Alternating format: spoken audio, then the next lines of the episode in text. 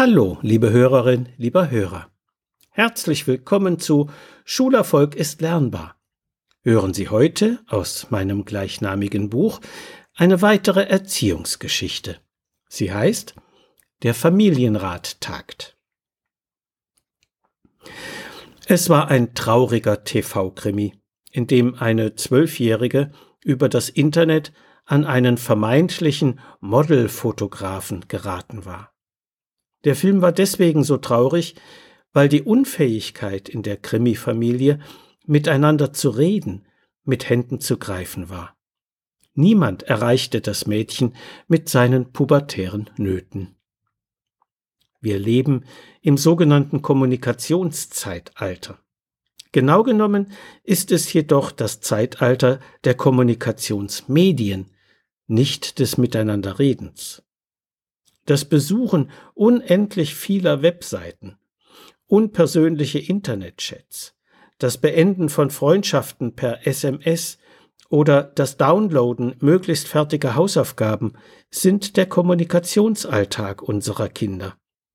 Wo bleibt das Gegengewicht dazu in unserer Familie? Es ist nur allzu offensichtlich, dass persönliche Gespräche, das sorgfältige Abwägen von Argumenten in einer Diskussion oder das Bilden einer eigenen Meinung durch Meinungsaustausch mit anderen zu kurz kommen. Kennen Sie das aktive Zuhören?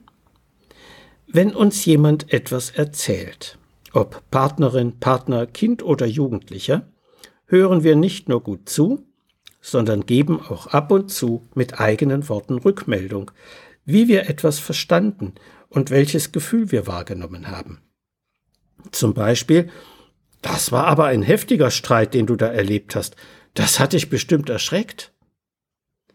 Auf diese Weise merkt ein Gesprächspartner, ob Kind oder Erwachsener, was der oder die andere verstanden hat und kann deshalb bestätigen oder korrigieren. Das Einbeziehen der Gefühle ins Gespräch macht es intensiver und hilfreicher. Und kennen Sie Ich-Botschaften? Sie sind viel nützlicher als die meist üblichen Du-Botschaften, in denen eher Vorwürfe oder sogar persönliche Beleidigungen zum Ausdruck gebracht werden. Du solltest endlich deine Hausaufgaben machen, klingt bei weitem nicht so motivierend wie Ich habe das Gefühl, die Hausaufgaben machen dir Kummer. Und du hast dein Zimmer schon wieder nicht aufgeräumt, weckt längst nicht so viel Bereitschaft, Ordnung zu halten, wie etwa Jetzt hätte ich beinahe ein Matchbox-Auto kaputt getreten. Das hätte mir leid getan und dir sicher auch. Eine wunderbare Übung für kommunikative Fähigkeiten wäre der Familienrat.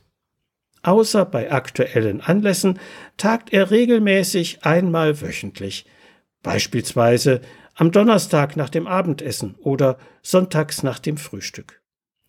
Die Woche über kann jedes Familienmitglied, das ein Anliegen hat, sein Thema in einer Kladde eintragen. Ob es um die Erledigung von Familienpflichten, Taschengeld, Ausgeh-, Fernseh- und Computerzeiten, Ausflugsziele, Freunde, Liebeskummer oder den Klimawandel geht, alle Themen sind erlaubt.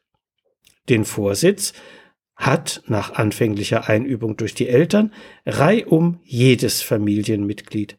Selbst Kindergartenkinder können nach und nach in die Form einer solchen Gesprächsrunde hineinwachsen. Sie kann mit ritualisierten Themen angereichert werden, etwa mein schönstes Erlebnis in dieser Woche, ein tolles Buch oder was mich geärgert hat und so weiter.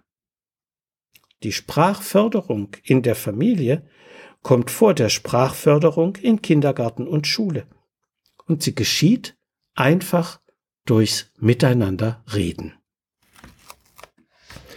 So viel für heute. Sie finden viele weitere interessante Erziehungsgeschichten und hilfreiche Sachtexte in meinem Buch Schulerfolg ist lernbar, erschienen im Medu Verlag Dreieich. Wenn Sie Fragen zu Schule und Lernen haben oder meine sonstigen Bücher und Materialien bestellen möchten, können Sie gerne über meine E-Mail-Adresse info at schulberatungsservice.de oder über die Webseite www.schulberatungsservice.de Kontakt mit mir aufnehmen. Alles Gute und bleiben Sie gesund. Ihr Detlef Träbert.